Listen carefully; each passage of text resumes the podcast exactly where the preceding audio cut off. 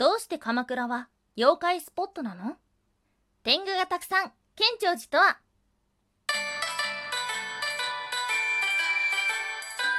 タンは妖怪について知りたい。はい、空飛ぶワンタンです。ワンタンは妖怪について知りたいカッコカリということで、この番組は普段キャラクター業界で働いているワンタンが日本におけるめちゃくちゃ面白いキャラクター妖怪についてサクサクっと紹介している番組です。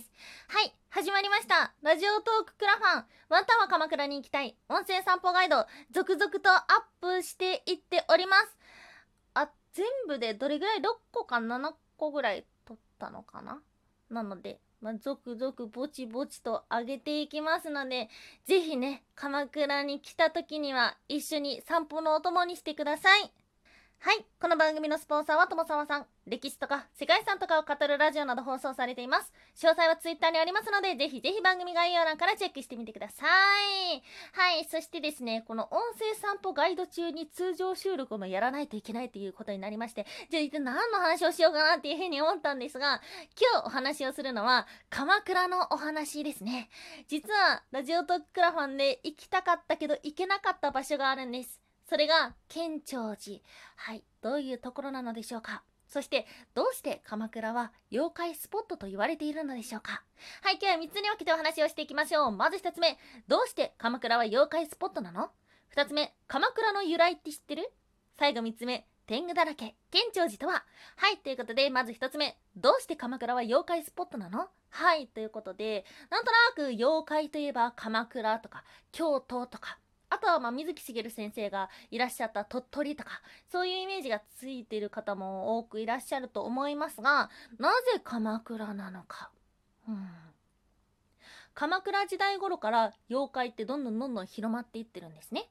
三代目将軍源実朝を買いに苦しめられたっていうようなお話が残っていたり、明月記には猫又、平家物語にはヌエ、そして土雲造詞には土雲など、はい、いろんな文献に妖怪が出てくるようになりました。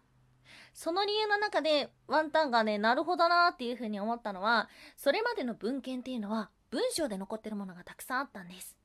しかし、時代を経て、文章の中に他にイラストが入ってくるようになりました。鎌倉時代頃の文献には、怪異が具体的な姿で描かれるようになってきた。うん、これがね、ワンタンにとってはなるほどなっていう風に思う説でした。うん。そして鎌倉だったり京都だったり、その場所に多いっていうのは、やはりですね、こう栄えていたからなんでしょうね。はい。妖怪とかって自然の中にあるイメージを持ってる方もいらっしゃると思うんですが、妖怪だったり怪こそがですね、私たち人間のすぐ近くにいるものなのかもしれません。うん。いろんな人々の希望だったり、怨念だったり、そういう情や魂っていうのもですね、まあ、怪につながっていって、そして妖怪というものがどんどんどんどん生まれていったのではないでしょうか。はい、今日の二つ目、鎌倉の由来って知ってる？はい、鎌倉。この名前の由来ご存知でしょうか？調べていったらね、すっごいたくさんあっていう、びっくりしてしまうぐらいね、たくさんあったんですが、今日はね、その中で、ワンタン的おすすめというか、えーって特に思ったものと、まあ、うん、うん、そうやなっていうふうに思ったもの。な、な、なんじゃそりゃ。ワンタンセレクション3つ 紹介していきましょう。まず一つ目、神武天皇が鎌倉のエリアに屍の蔵を作ったから。はい。神武天皇に逆らう者たちを毒矢で殺していって、その屍を鎌倉のエリアに葬っていた。屍蔵。これがなまって鎌倉となったという説。二つ目、アイヌ語の鎌倉という山を越えていくという言葉がなまって鎌倉になった。アイヌ語から来てるっていうのはちょっと衝撃でした。はい。最後三つ目は神様の蔵、鎌倉から来た。ということです。あ、神倉か？鎌倉になったということですね。うん。これはなんかなるほどなっていうふうに思いました。ま昔から神様がいる場所と言われていて、鎌倉になまっていったということです。他にもたくさんありました。ぜひぜひですね、詳しく調べてみてください。はい、最後3つ目、天狗だらけ、県庁寺とは、うん、ここ行きたかったんですけど、あまりにも遠くて、そして多分ね、映像撮れないだろうなと思ったので、今回は行けず、そしてまだ行ってないんです。次は絶対行きたい。建長寺は1253年頃に建てられたと言われています。建長寺の奥に鎮守されている半蔵坊大権現様。はい。こちらはですね、明治23年と比較的最近、静岡県の浜松市にある宝光寺から誕生されてきたそうです。うん。半蔵坊大権現は天狗の姿をしている。どうしてか。それは半蔵門の元元となっている無門源千禅寺さん、はい、が唐から船で帰国しようとした時に台風に遭難してしまいました。そして一心に観音経を読んでいたところ、今朝をまとった鼻が高く鋭い目の偉人が現れ、禅師を正しく広められるように無事あなたの国に送ります。と言って送ってくれた。はい、彼は天狗に助けられたというようなお話があることから天狗の姿をしている天狗様として祀っているということですね。うん、建長寺にはですねたくさんの天狗の銅像があります。いやー本当にこれはね見に行かにゃならん。そして建長寺といえば聞いたことがある方食べたことがある方もいらっしゃるかもしれません。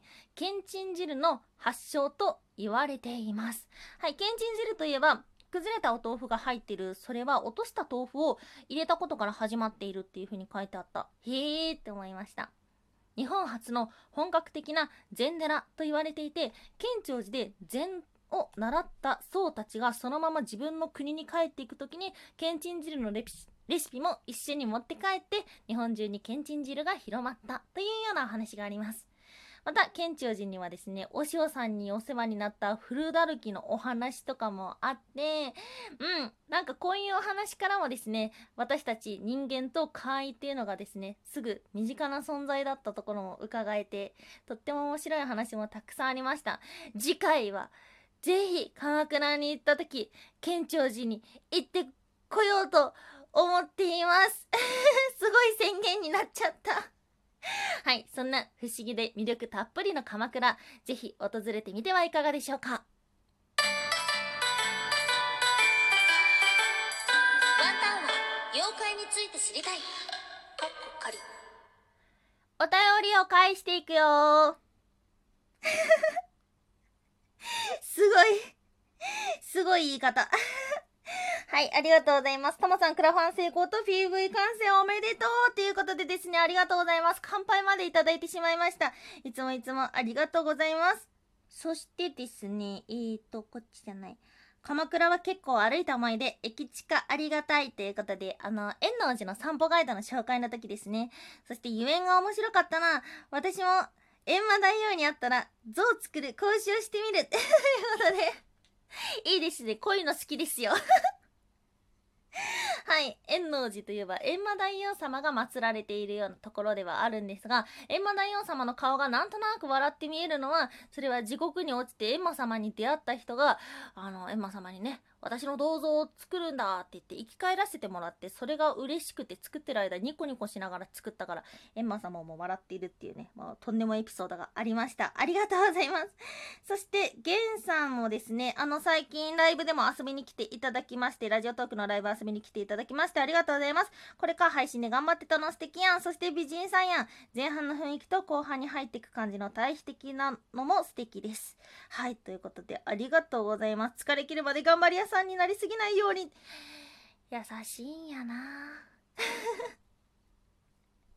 ありがとうございます。ね、うん、本当にこのクラウドファンディングっぽいことをやりたいで、音声でクラウドファンディングやりたいっていう風に始めて、でね、期間が長かったので、なんじゃなんじゃっていう風にですね、チェックしていただく、新しくね、聞いていただく方も増えてよかったなっていう風に思っております。本当に本当にありがとうございます。ぼちぼちね、楽しい限りでね、やっていけたらいいなと思っているし、ワンタン自身もね、今日もね、改めてすごい勉強しました。今日台本作るのはね、結構勉強した。うん、勉強になるね。いかに自分が勉強してなかったかもわかるし。はい。ということで、今日は鎌倉の魅力について再確認の回となっておりました。あなたが好きな鎌倉スポットはありますでしょうか？はい。ということで今日もお聴きいただきましてありがとうございました。以上、空飛ぶワンタンでした。